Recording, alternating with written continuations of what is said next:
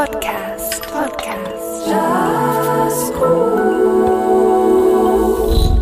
Geschätzte Jazz-Podcast-Hörerinnen und Hörer, willkommen zur Juni-Ausgabe. Nachhaltigkeit beschäftigt die Kulturbranche in der Schweiz schon ein Weile. Vorreiter sind hier dabei sicher Musikfestivals im Bereich Pop und Rock. Und auch in der Klassik und den entsprechenden Institutionen sind Bemühungen festzustellen. Doch wie sind die Ansätze zu bewerten? Sind das nur Tropfen auf der heißen Stein? Wir wollen mit dem Musiker Mark Jenny einen Blick auf die Ansätze werfen. Aber vor allem auch auf die individuellen Möglichkeiten, wo Musiker ihnen zur Verfügung stehen, ihres Schaffen möglichst CO2-neutral zu gestalten. Der Ausklang macht wiederum der Musiktipp vom Christoph Thurnherr in Zusammenarbeit mit dem Magazin Jazz and More. Er stellt uns in dem Monat die Saxophonistin Nicole Johentgen vor. Und bevor wir jetzt dann ins Gespräch mit dem Mark Jenny starten, ein bisschen Musik aus seinem Plattenregal. Zum Einstieg hören wir das Stück Fight the Power von Chacha Mania. Als Gedankenpause zwischen den beiden Gesprächsteilen singt Gabriela Krapf The Forest Song. Und am Gesprächsende hören wir Camilla Chubran und der Werner Hasler mit dem Stück Als Shati al-Acher. Jazz Cool Podcast Podcast Jazz Cool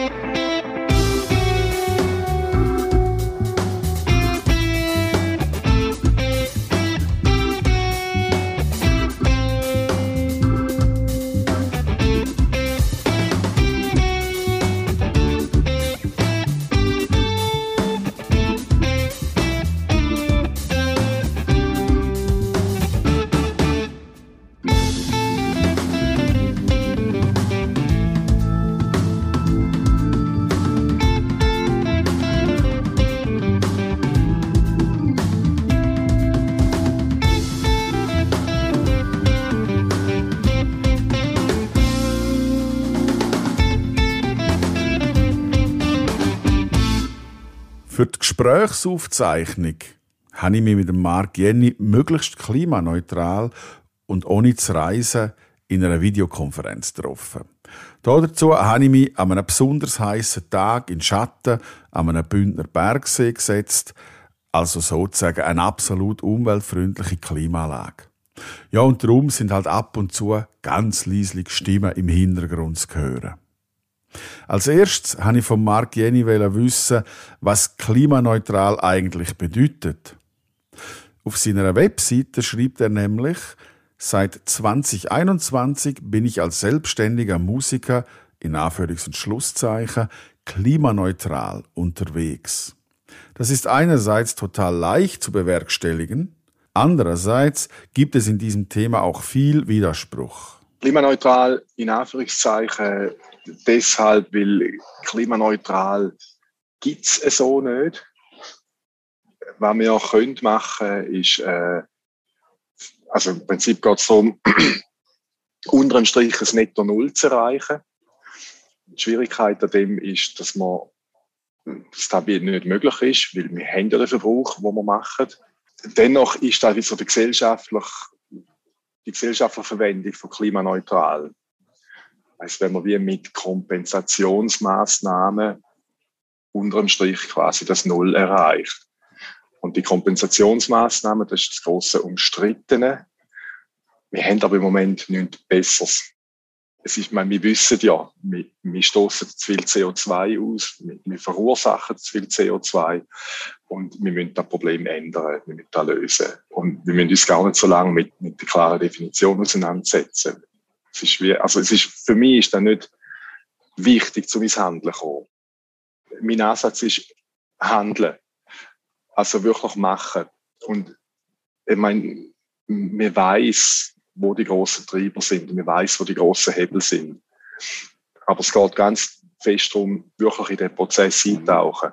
Und das sind vor allem persönliche Prozesse. Es geht ja in dem Thema immer nur darum, was kann jede und jeden Einzelnen machen. Das ist der Handlungsspielraum, den wir haben. Ob jetzt der global gesehen riesig ist oder nicht, ist sowieso von unseren Einzelnen. Also, ist einfach alles, was wir machen können. Widersprüche gibt es immer dort, wo man also, man ist unterwegs, zum Beispiel. Und man kann da nicht, man kann da nicht irgendwie äh, neutralisieren. Also, man kann es neutralisieren, indem man es kompensiert. Aber einfach der Kompensationsgedanke, der ist heikel. Oder wenn man irgendwie, als Beispiel, wenn man jetzt sagt, ja, ich kompensiere meinen Flug, einfach dafür fliege ich furchtbar viel, ist ja dann alles gut. Das geht nicht. Das ist der sogenannte Rebound-Effekt. Also indem man sich irgendwie sein Handeln grüner macht, dass man dann mehr handelt. Da bringt es nicht. Auch ein anderes Beispiel. Wenn ich ein E-Bike kaufe, dann ist das super, wenn ich damit mein Auto ersetze. Aber es bringt gar nichts, wenn ich damit mein normales Velo ersetze dafür einfach mehr rumfahre. Also die Widersprüche, Entschuldigung, die sind in dem, in dem Rebound-Effekt drin. Und das Kompensieren, wo uns einfach nicht entlastet. Man muss versuchen, so wenig wie möglich zu kompensieren. Verzicht ist, glaube ich, völlig das falsche Wort. Jetzt bei dem, wo man, also, Verzicht ist bei der CO2-Thematik schon, schon ein Faktor. Aber jetzt bei dem, wo wir gesprochen haben, ist es auch nicht Verzicht. Dort ist es wirklich eine Haltung, die sich an anderen Werten orientiert. Und das hat nichts mit Verzicht zu tun. Ob ich jetzt jemand aus Bern lässig finde oder jemand aus Berlin oder jemand aus Amerika, das ist kein Verzicht. Das ist irgendwie eine Reflexion eigentlich. Aber das Beispiel vom Orchester ist tatsächlich, man muss sich schon fragen, warum chattet Orchester um die Welt und was steht da dahinter? Und dort sind es ganz viele äh, Marketingüberlegungen oder so. Das sind in der Regel nicht primär künstlerische Entscheidungen. Dennoch muss man sagen, für, für künstlerische Entwicklung braucht es einen gewissen Austausch. Es braucht eine gewisse Mobilität, es braucht auch die Erfahrung von anderen, nenne ich jetzt Kulturen oder so. Bloß wird da ja in der Regel nicht gemacht, wenn ein Orchester oder auch eine Jazzformation irgendwo anchattet, um dort einen Gig zu spielen, dann findet die Auseinandersetzung höchstens marginal statt. Aber wir wissen genau, was es braucht, um wirklich eintauchen in eine andere Kultur. Da braucht es irgendwie Wochen, Monate, bis man kann sagen, okay, der Austausch hat jetzt nachhaltige Spuren hinterlassen.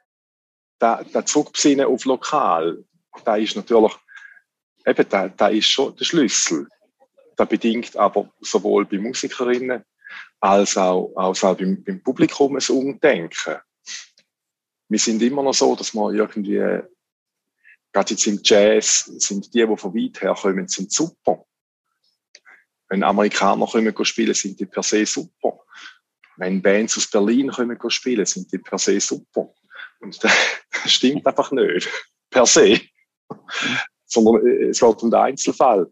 Und äh, dort, dort muss auch das Publikum und Veranstalter müssen auch weiterdenken. Oftmals liest man noch so Bewerbungen, äh, ja, spielt ja auf allen fünf Kontinenten und so weiter. Und da ist einfach, da hat wie gesellschaftlich gesehen keinen Impact. Mhm. Wenn so eine Künstlerin kommt, performen, kommt, kommt das Konzert spielen, dann geht es um ganz anders, als wo die überall schon war. Als Musikerin, Musiker, ist wirklich nachdenken, was sind die eigenen Werte. Da was definiere ich mich, da was wird mein Selbstwertgefühl, also mein Selbstverständnis, ist das besser Wort, prägt. Und wenn, wenn Selbstverständnis prägt davon ist, zu möglichst viel an möglichst weit entfernten Ort zu spielen, dann nachher kann man über das nachdenken. Das ist nicht wahnsinnig aufwendig und recht ergiebig letztlich. Und dann nachher dann kommen die anderen Hebel, also jetzt habe ich über das Reisen geredet, das ist natürlich eben Flugreisen ist einfach der grösste Hebel, den wir haben.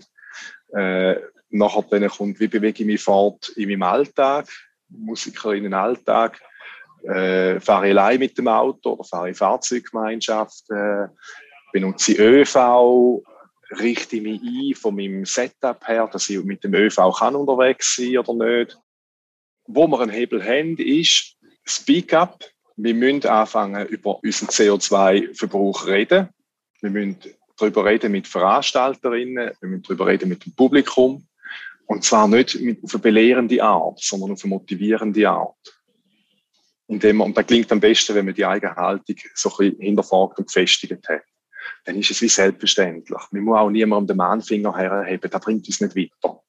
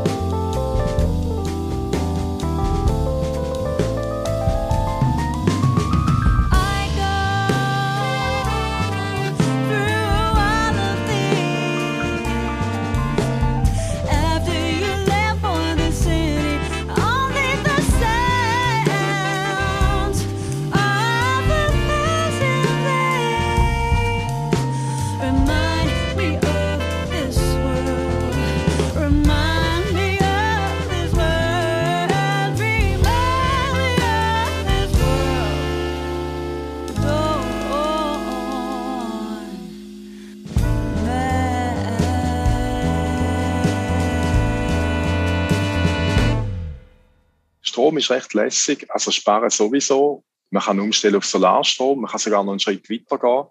In verschiedenen Städten oder Regionen ist das möglich. Ich habe mein, mein Atelier in St. Gallen, mein Übungsraum. Und die Stadt St. Gallen bietet an, dass man sich am Solarkraftwerk beteiligt. Ich habe damit können, äh, Solarpanels kaufen, um meinen gesamten Stromverbrauch. Und jetzt ist er wirklich neutralisiert. Jetzt ist er nicht kompensiert. Der ist jetzt wirklich für die nächsten 20 Jahre, wird der klimaneutral produziert. Ich muss nicht selber die Solarpanels aufs Dach verschrauben. Das hat Stadtwerk gemacht für mich, aber ich habe mich dort können quasi einkaufen. Und das sind ganz tolle Konzepte. Das sind Konzepte, wo von den Anbietern immer mehr kommen. Es gibt auch Solargenossenschaften, wo man sich kann beteiligen an Solaranlagen. Und da gibt ein richtig gutes Gefühl. Du kannst sagen, hey, mein Stromverbrauch, ich habe mir den ausgerechnet, wie viel der etwa ist. Mein Stromverbrauch als Musiker ist durch, durch mein eigenes Solarkraftwerk deckt.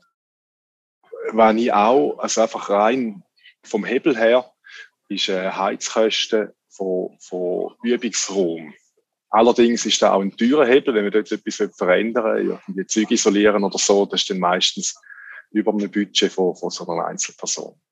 Was ich ganz spannend finde, viele von uns sind nebst künstlerischer Tätigkeit auch pädagogisch tätig an einer Musikschule. Dort ist der Kontext ein grösser. Dort hat es Pensionskassen, dort ist Geld vorhanden, dort kann man über Divestment reden, also dafür sorgen, dass eben Pensionskassengelder nicht in CO2-intensive Anlagen fließen. Da kann man mit der Musikschulleitung darüber reden, Pensionskassen zu evaluieren, allenfalls zu wechseln. Das Gleiche geht ins Bankkonto von der Musikschule. Dort hat man dann schon einen Impact. Dort ist auch, wie ich vorhin gesagt habe, das Heizen ein grosses Thema. Sind die Musikschulhäuser gut unterhalten oder müssen wir dort etwas verbessern? Das sind ganz konkrete Maßnahmen eben das klimaneutrale Schaffen finanziell auswirkt für Musikerinnen. Bei mir ist es so, dass ich einmalige größere Investitionen gemacht habe in die Solarpanels in der größten Ordnung vor, ich glaube 1500 Franken, wo man sieht, da haben 20 Jahre her. Da macht mein gesamter Stromverbrauch 20 Jahre klimaneutral. Und den Strom muss ich nachher nicht zahlen. Also da ist eigentlich auch von der Kostenseite her neutral, kostenneutral. Kompensation ist in der Grössenordnung von etwa 150 Franken im Jahr. Das sind die konkreten Ausgaben, die ich habe. Die anderen Sachen, die ich jetzt vorher angesprochen habe, das Reisen, äh, klar, wenn man immer mit dem Auto unterwegs ist, mit dem günstigen Auto, ist der Weg billiger als ÖV-Tickets. Da ist so ein bisschen individuell, ist für mich schwierig abzuschätzen, wie das aussieht. Ein Gedanke, dort gibt es noch bei Equipment, bei Gerätschaften.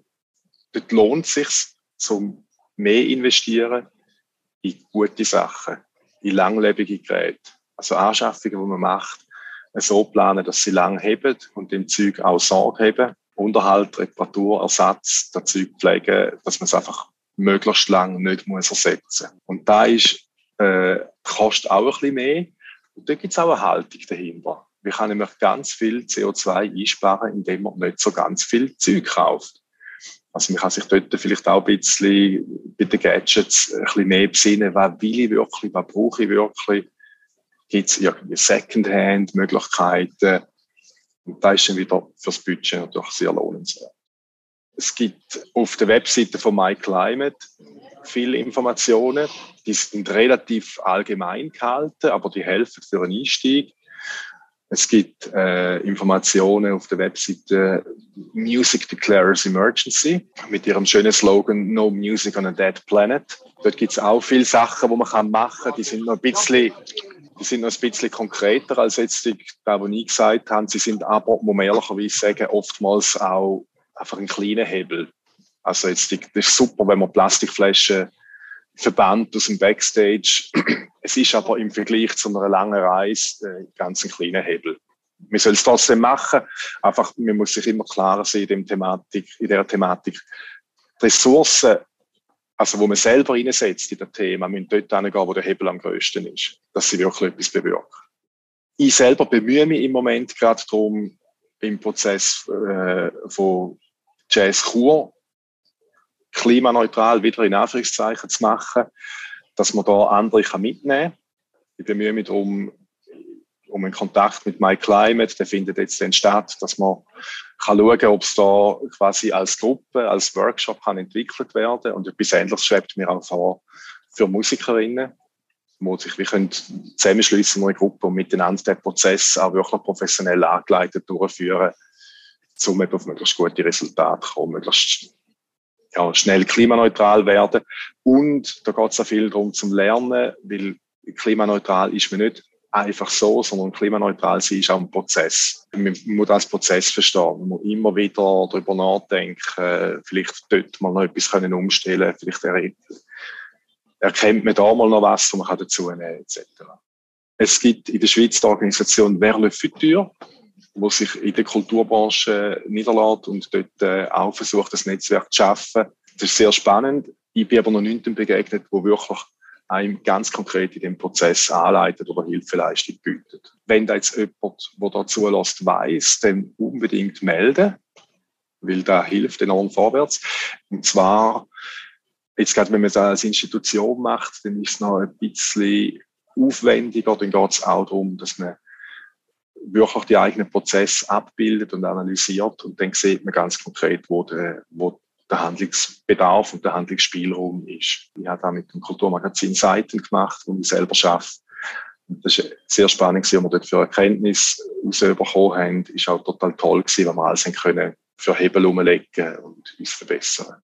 Eine schöne Geschichte. Wir haben äh, auch herausgefunden, jetzt beim Seiten Kulturmagazin, dass das Papier ist natürlich ein grosser CO2-Posten und der andere grosse CO2-Posten ist äh, das Heizen von unseren Büroräumen, weil die sind sehr schlecht isoliert gewesen damals, jetzt sind wir an einem anderen Ort. Und das Papier ist jetzt ein Widerspruch, oder? Dort, dort musst du sagen, hey, eigentlich könnte man gerade aufhören mit dem Papier. Und da, da wollen wir nicht, also müssen wir da kompensieren. Konkret Papierherstellung plus die Lastwagenfahrt von der Papierfabrik da etc. Und da haben wir jetzt auch kompensieren müssen. Das ist jetzt nicht anders gegangen. Hingegen bei der Heizung die kompensiert man zuerst auch mal. Und dann haben wir darüber geredet. Dann haben wir darüber geschrieben, was wir gemacht haben, was unsere Intention ist dahinter, wie das wir es gemacht haben, worauf eben sich die Stadtwerke bei uns gemolden haben und gesagt, hey, lasst, äh, wir haben da neu Biogas im Angebot, heizen doch mit Biogas, da ist 100% klimaneutral. Es kostet ein bisschen mehr, aber wir machen dafür Inserat in dieser Grössenordnung. Das ist super dann haben wir irgendwie miteinander können arbeiten und haben unsere Büroräume können klimaneutral heizen. Die Rolle vom Publikum ist natürlich auch, die ist natürlich riesig. Vor allem, wenn das Publikum jetzt sich weit reist an Acts. Wenn das Publikum, also wenn man jetzt mehr im lokalen Kontext denkt, das Publikum zu Fuß, mit ÖV, mit dem Velo kann kommen, ist natürlich sehr viel einfacher. Dann ist auch nicht so ein Thema. Aber wenn Publikum weit reist, nehmen wir jetzt als Beispiel Rolling Stones im Stade Suisse, dann ist da ein großer Faktor. Und dort ist die einzige Idee, nebst dem, dass wir mit ÖV anreisen, sind halt Fahrzeuggemeinschaften. Da habe ich jetzt auch schon lustige Geschichten gelesen, wo Leute sagen, sie tun tendenziell, wenn sie ein Konzert fahren, auf Himmel, wenn ich da wüsste, wäre goldig, äh, auf x Plattformen die, die Fahrzeuggemeinschaft anbieten und haben so natürlich ganz lässige Leute kennengelernt was mir fest auffällt bei mir selber, und ich schließe jetzt da mutig mal auf die meisten anderen, uns fehlt einfach ganz viel Wissen in dem Thema. Eigentlich müsste die, die Klimathematik ein Schulfach sein, eigentlich müsste es Erwachsenenbildung werden, Standardwissen.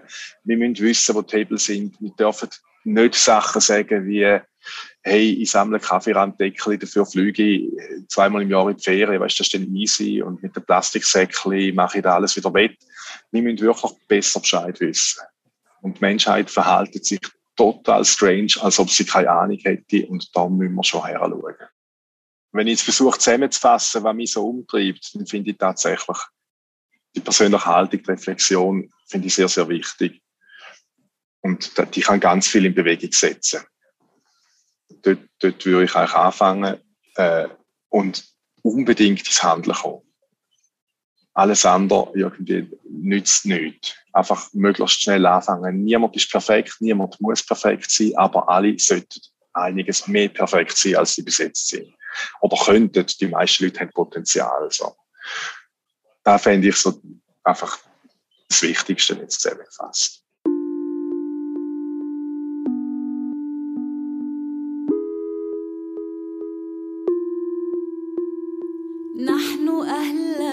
شاطئ الأرض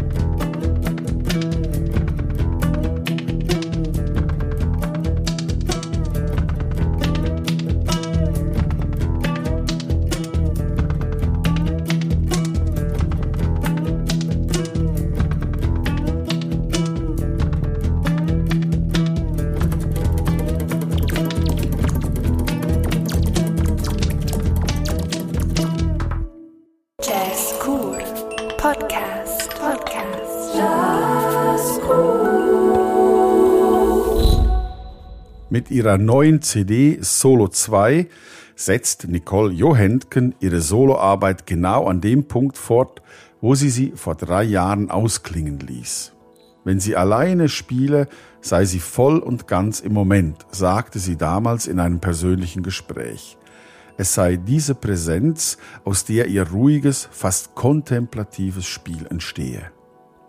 Johentgens Solostücke sind improvisiert, aber nicht gänzlich frei. Ein Gegensatz? Ihre Musik ergebe sich immer auch aus ihrer Umgebung, nicht nur aus ihr selbst.